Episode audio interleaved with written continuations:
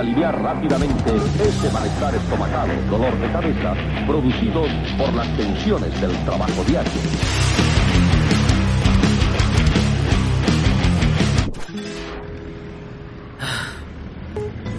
A ver, a ver, ¿en qué estaba? ¿En qué estaba?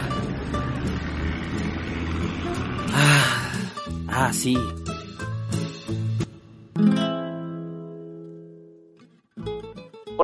Varias horas al día observando a personas realizar actividades cotidianas e inútiles?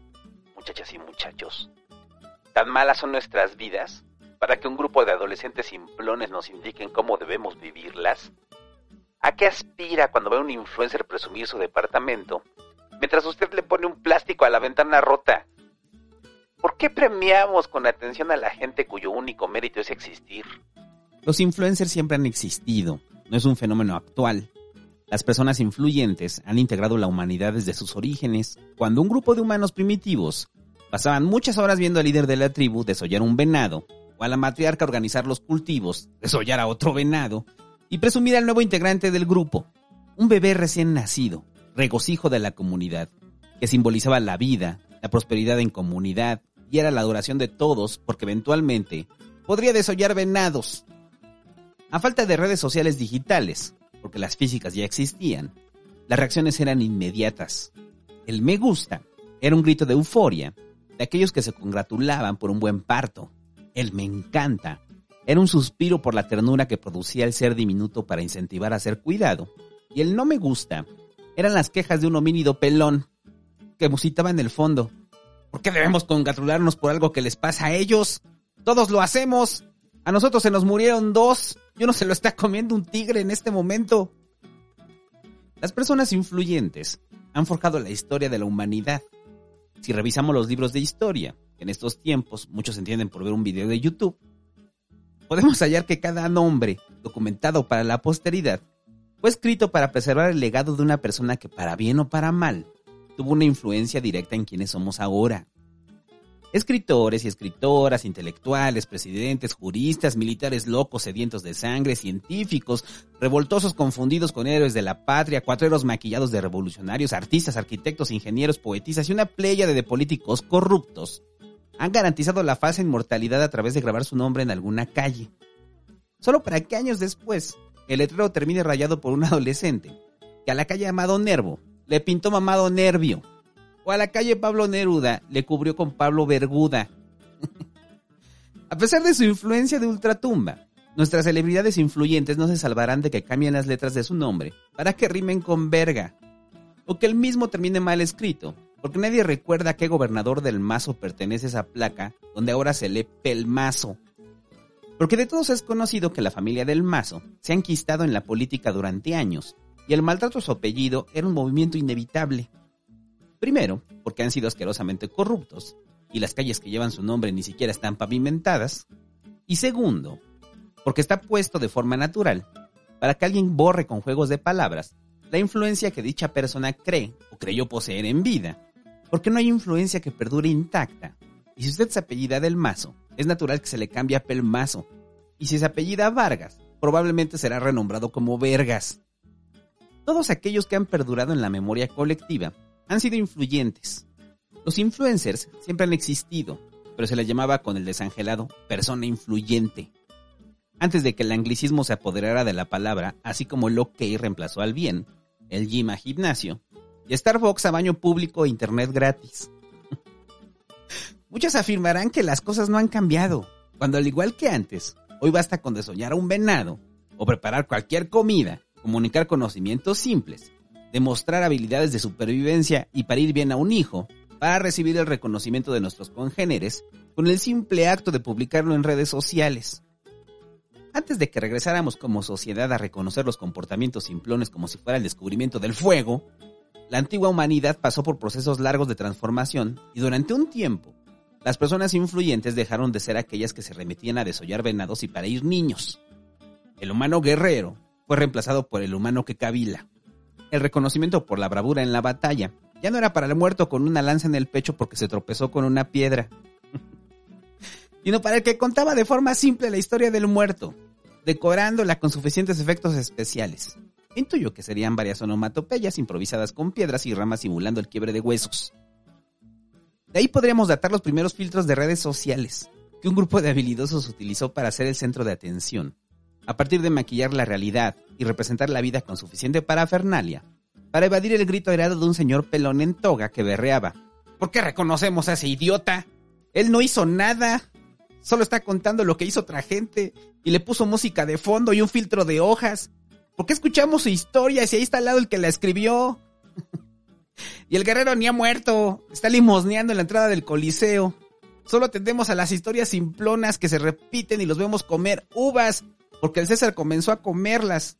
Todos comen uvas y cantan la misma maldita canción, al igual que ese otro idiota de allá, el que está allá, el que está allá, y sobre todo ese que no me deja de esculpir.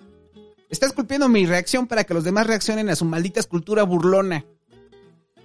Al parecer la conducta imitativa y el aprendizaje vicario es la explicación de la existencia de los influencers.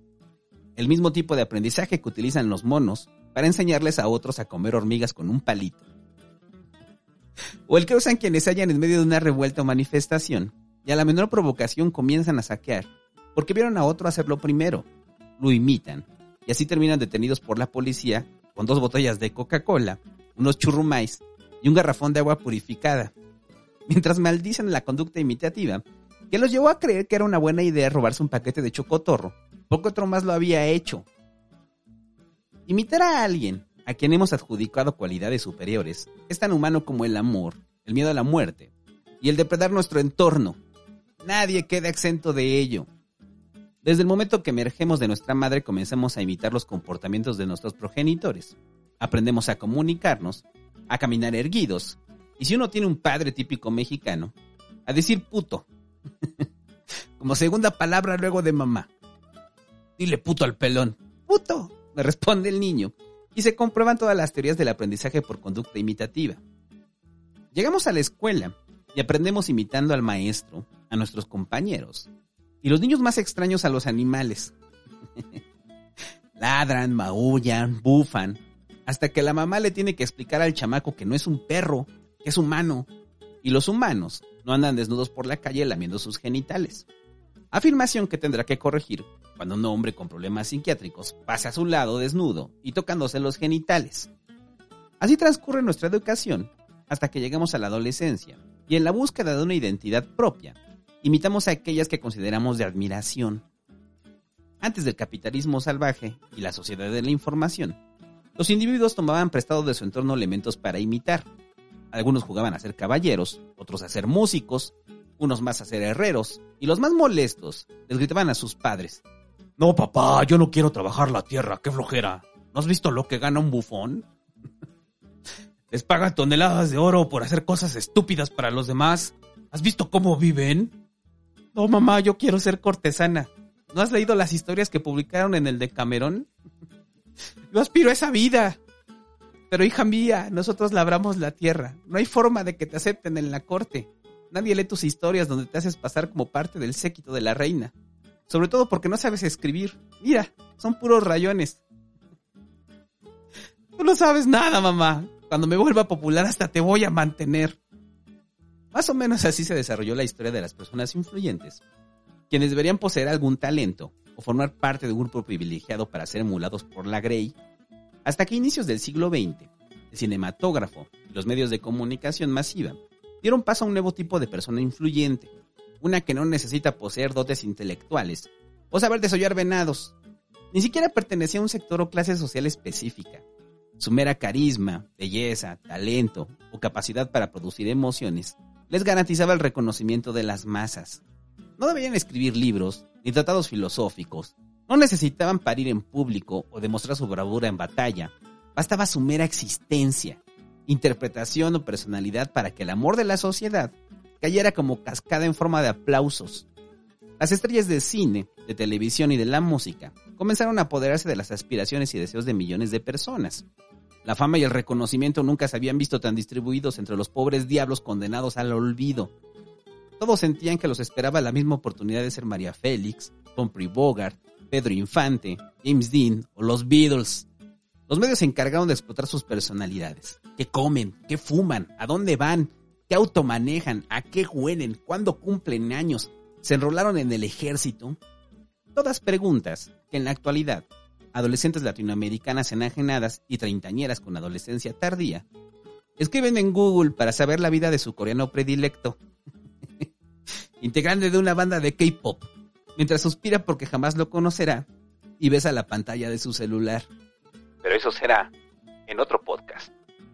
Uno de los problemas fundamentales de las personas influyentes es que al parecer, cuando adquieren dicho título, firman un contrato para que su vida privada les pertenezca a millones de personas anónimas que saben más de ellos que su propia madre. Pero solo así garantizaron que la historia se sintiera cercana y real. Para que su abuelo creyera que Pedro Infante lo representaba. Y su abuela imaginara que Dolores del Río era como ella porque vestía la misma blusa. La pérdida de la vida privada es parte del pacto con el diablo que hacen aquellos que necesitan expresar su talento todos han firmado un contrato implícito con las masas enajenadas, que tienen pósteres siniestros y de mal gusto con sus rostros adornando las paredes. Pero hasta ese momento, había una razón significativa para reconocerlos y aspirar a ser como ellos. Su belleza, sus dotes actorales, su belleza, su talento compositor, su belleza, su carisma en el escenario y finalmente, su belleza, y antes de que se indigne porque la belleza es fundamental para que alguien sea influyente en la sociedad cimentada en la imagen, piense en toda la gente que escucha, ve y sigue en redes sociales. Piense en sus influencers favoritos, hasta en políticos. ¿Qué porcentaje son bellos o los considera bellos? No quiere decir que por ahí no ande decolado un feo, un par de feos, un señor pelón, que gusta describir todo lo que le molesta, pero son los menos.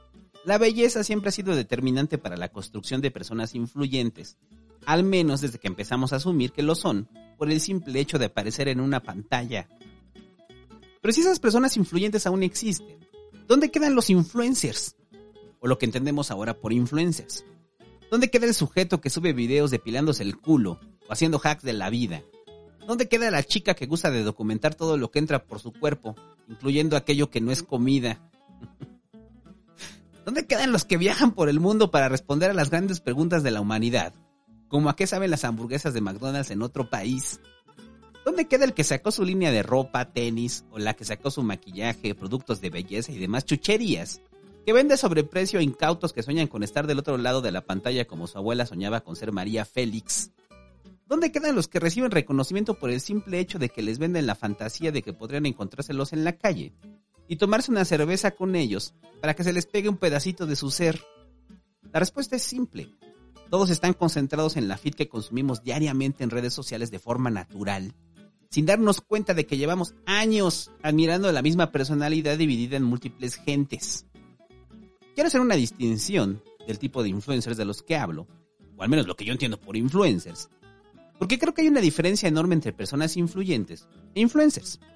Dicha distinción no tiene una carga positiva o peyorativa, porque en ambos lados podemos hallar idiotas.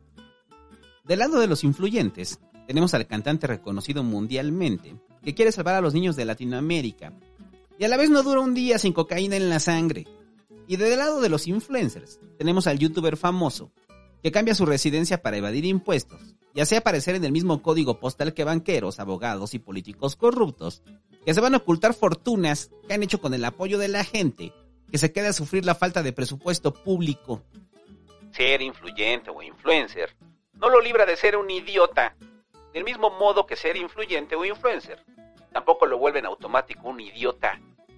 Hay muchísimas personas valiosas en ambos lados que ejercen su influencia sobre nosotros y nos dejan con algo más que una playera tonta, un mousepad con su nombre o la ilusión de que son nuestros amigos. Sería estúpido afirmar que usted ha forjado su personalidad sin imitar a alguien más, que sus gustos surgieron por generación espontánea. Hasta este podcast se nutre de mis personas influyentes favoritas y de los influencers que tanto aborrezco que sirven como materia prima para mis quejas.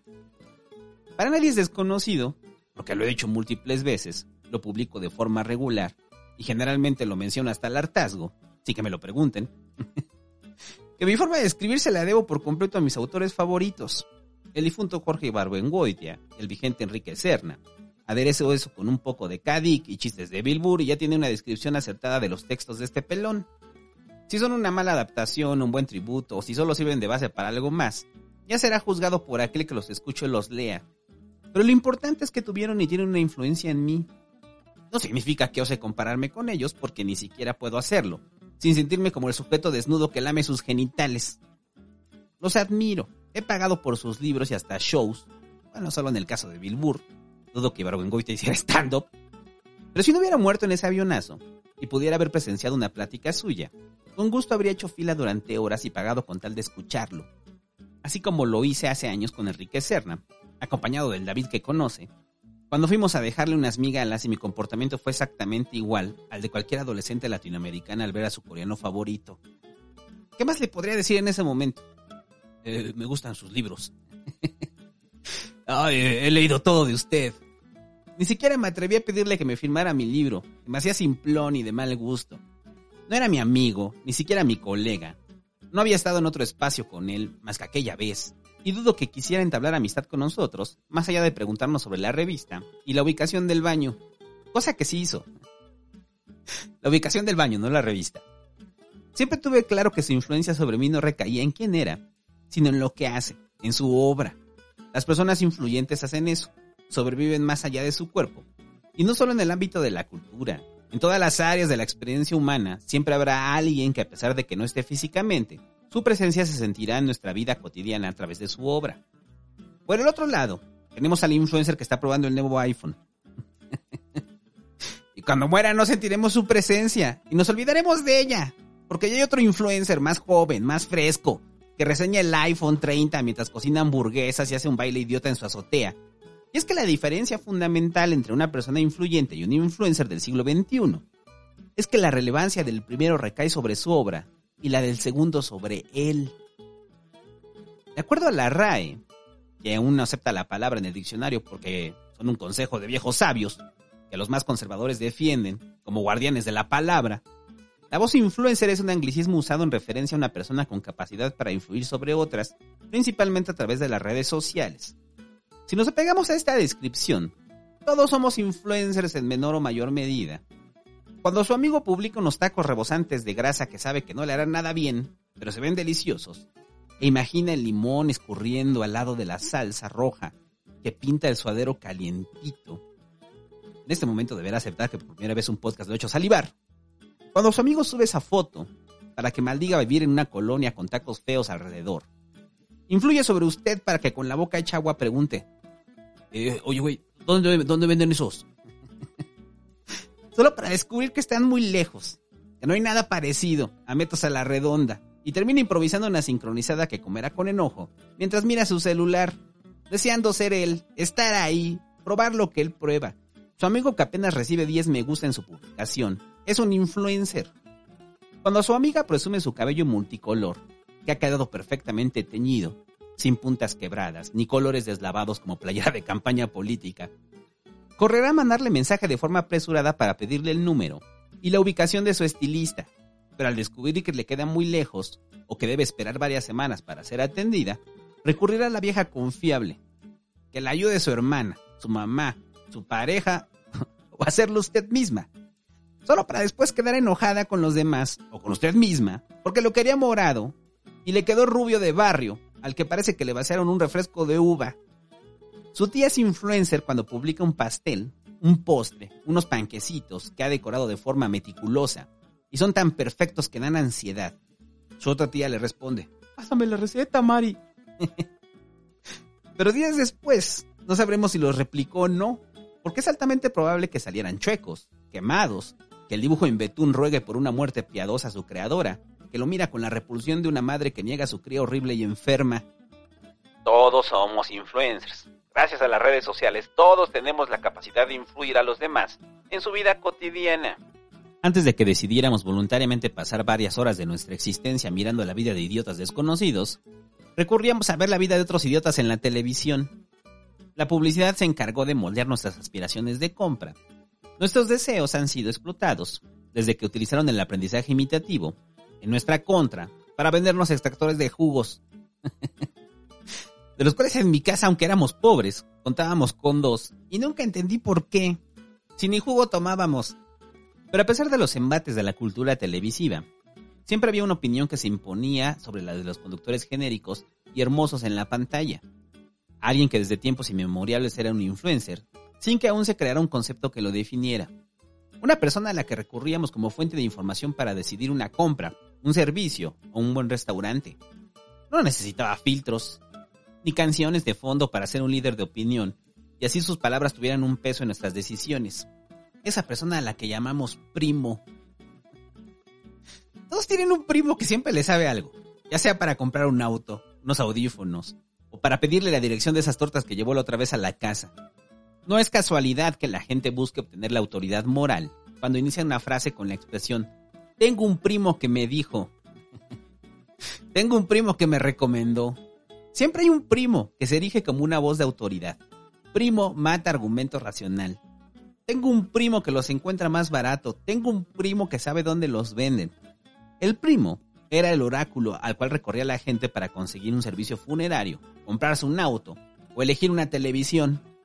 En aquellas familias pequeñas, ausencia de primos, el rol de sabio lo asumía un tío, y cuando se sabían solos, el amigo cercano que llevaba la etiqueta de primo tácitamente, o el pretendiente engreído de alguna de las hermanas de la familia.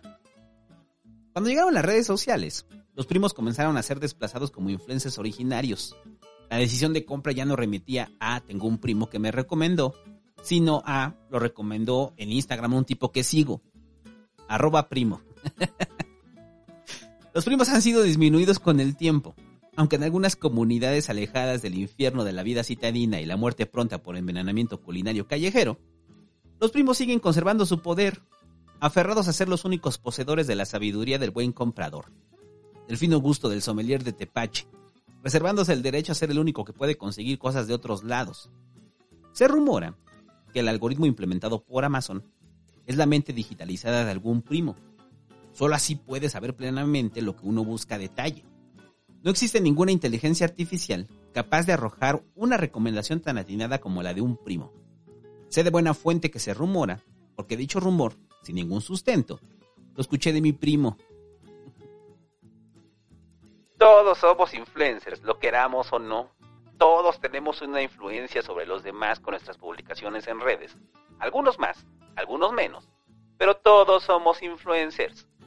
Durante mucho tiempo me resistí a la etiqueta de influencer, sobre todo porque para mí los influencers son aquellos que suben publicaciones infinitas y ruegan que les pase algo para poder compartirlo. Así sea la cosa más absurda como que el cajero se rasque la nalga, o un señor pelón nos mire con repudio. Puesta que escribí esto, me di cuenta de que la definición es atinada, pero no compete únicamente a aquellos ávidos de reconocimiento por comerse unos mangos, tomarse un café o en estos tiempos tener COVID para narrar en forma de meme su convalecencia. Es frecuente que vea las publicaciones de mis amigos y conocidos. He ido a lugares porque ellos los recomendaron. He comido cosas que antojaron. Y he comprado cosas inútiles e inservibles por el simple hecho de que mi amigo me hizo desearlo al ver su disfrute. Oye, ¿y si está chido? Es la pregunta que siempre antecede a ¿dónde lo compraste? Así he comprado cómics que no he leído libros amontonados a la espera de tener tiempo, videojuegos que acumulan polvo digital, unos tenis todos feos que se le vean muy bien a mi amigo, pero a mí me hacen parecer que tengo bolillos en lugar de pies. Me compré una rosera, una computadora con otro procesador, luego de años de ser fiel a una marca, solo porque era la única que conocía. He tomado múltiples decisiones por el mero aprendizaje imitativo de las personas con las que convivo, y todas ellas han sido reafirmadas por las redes sociales.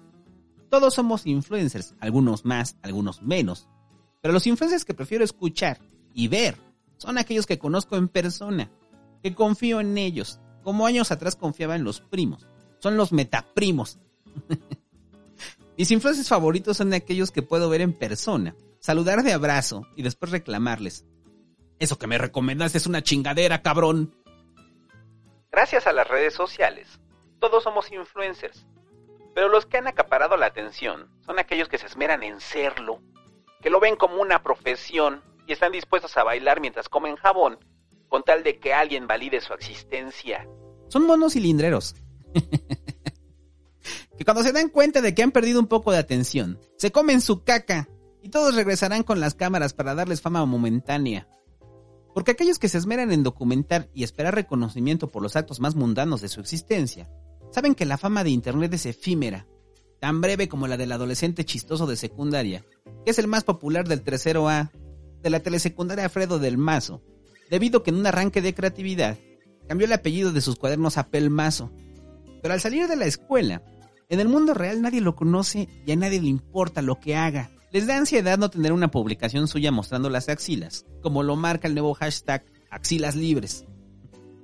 Les da pavor que en esa foto no parezcan tan relajados, que se note que pasaron horas preparando esa imagen idílica para documentar su vida perfecta, encerrada en ese salón imaginario de adolescentes que son las redes sociales.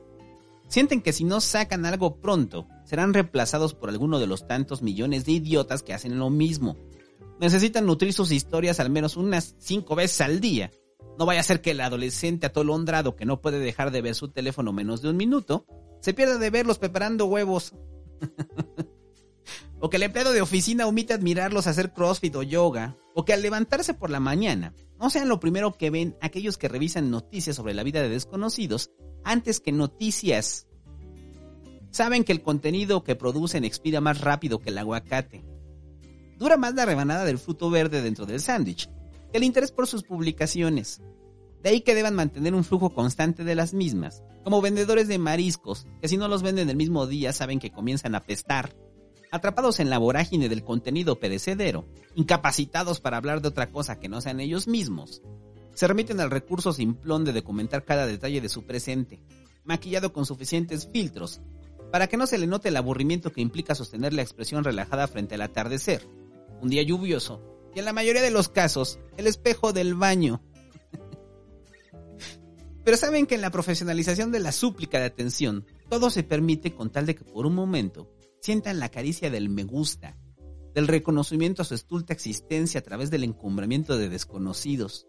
Así bailan, hacen lip sync, hablan apresuradamente para dar un consejo sobre cómo abrir una lata de frijoles, suben videos con filtros de perro, piden a los demás que les pregunten lo que quieran, le toman video al tráfico, a la papaya, y quienes han ascendido al Olimpo de influencers, donde ahora son el más famoso de la telesecundaria, muestran los productos que las tan bondadosas marcas les han enviado para que le presenten con su enorme personalidad y carisma, para que cumplan la función con la que han sido bendecidos por el algoritmo. Vender cosas. Y no tiene nada de malo. Así como tampoco tiene nada de malo el presentador de un programa de revista, que baila, hace lip sync, habla apresuradamente y da un consejo para abrir el bote de mayonesa mientras anuncia crema para las hemorroides. Solo debemos asumir que están exactamente en el mismo terreno, hacen lo mismo, solo que en diferentes medios. Y no pretendo hablar de purezas. Casi todas las personas influyentes que respeto tuvieron que sucumbir al sistema para poder costear aquello por lo cual los admiramos. Escritores que redactaron jingles de puré de tomate, otros que pasaron años de su vida haciendo guiones para culebrones televisivos, cineastas que dirigieron comerciales contra la acidez, cantantes que aparecieron de extras en algún programa de mal gusto en los sábados, porque de todos es conocido que nada que valga la pena se estrena un sábado por la mañana. Todos aquellos que han tenido una influencia sobre nosotros han sucumbido al coqueteo del mercado, al canto de las sirenas que garantiza la comodidad de hacer lo que uno ama. Como este podcast. Que ahora es traído a ustedes gracias a Coca-Cola. Destapa la acidez con Coca-Cola. No, no es cierto. Hay límites que muchos no nos atreveríamos a rebasar, pero probablemente si lo escuchó en YouTube, sí le salió un comercial de Coca-Cola. Paréntesis.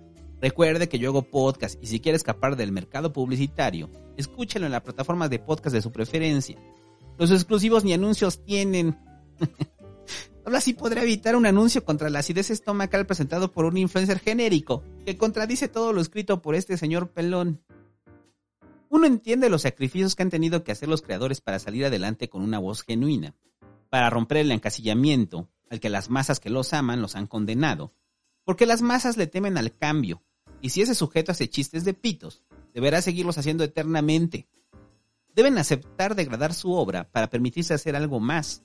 Toman el dinero de los medios para construirse una vida digna y dejar eventualmente de depender de las marcas y comenzar a vivir del reconocimiento a su trabajo del apoyo de las multitudes que gustosas pagarán por su talento, libre de compromisos con las empresas que los explotaron para vender hamburguesas. Cuando logran salir adelante y destacarse, es cuando podemos disfrutar de su verdadera capacidad creativa, de todo ese potencial escondido que debieron ocultar durante años, detrás de videos absurdos e historias insulsas, de contenido genérico, exactamente igual al que hace el vecino de enfrente es ahí cuando nos damos cuenta de que cuando los influencers alcanzan el nuevo estrellato, cuando tienen los medios para por fin explotar su potencial, no había ningún potencial que explotar. Porque no tenían nada de qué hablar, nada que mostrar que no fueran ellos mismos, bebiendo, comiendo, viajando y demandando a los demás admiración abyecta por el simple hecho de existir. Pero no tendría por qué molestarnos. Es parte del contrato que firmaron ellos con su público. Yo vivo, no esperes más de mí, más que viva y un mousepad. ¿De acuerdo? Sí, de acuerdo.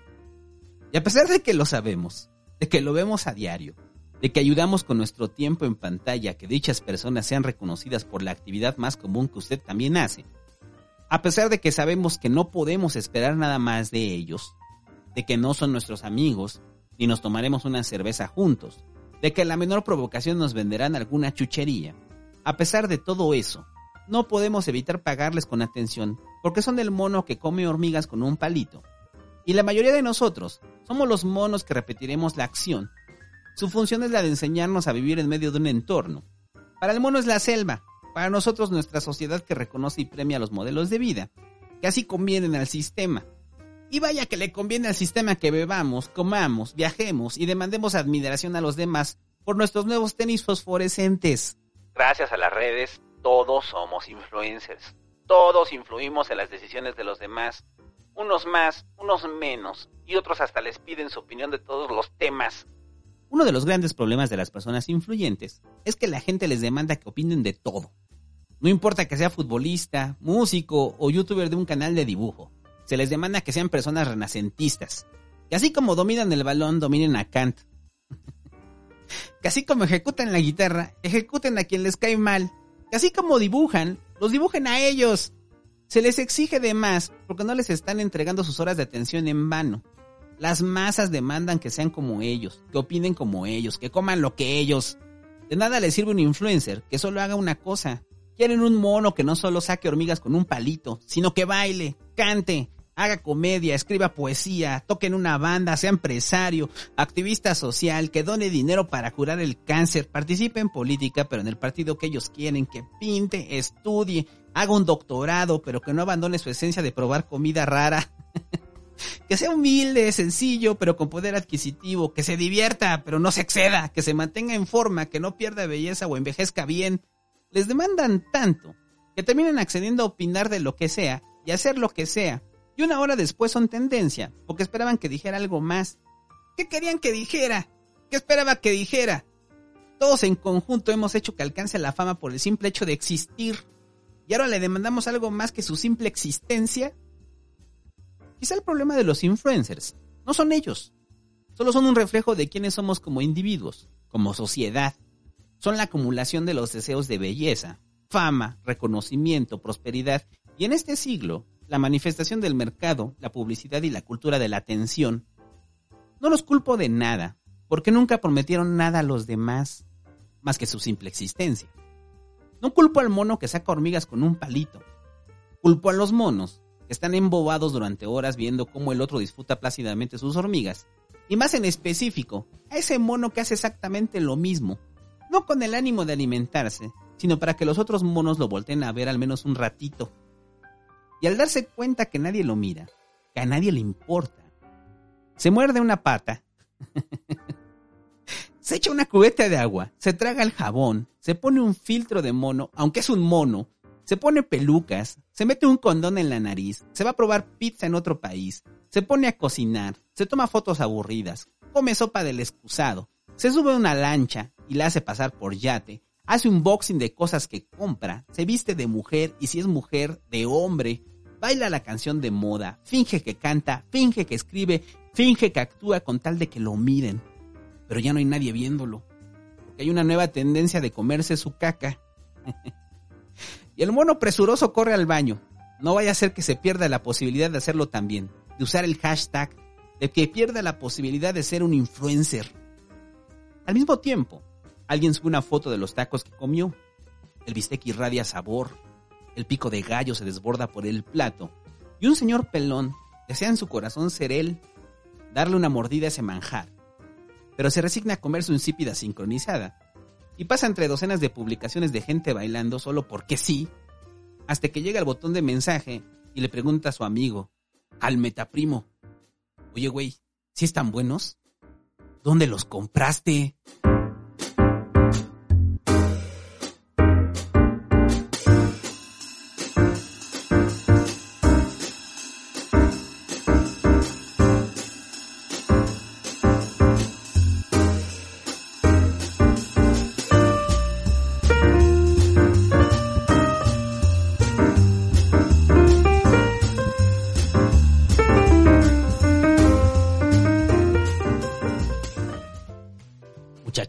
Muchachos, recuerden que los reconocimientos ahora van a estar partidos. Un programa a los Patreons, otro programa a los miembros de YouTube.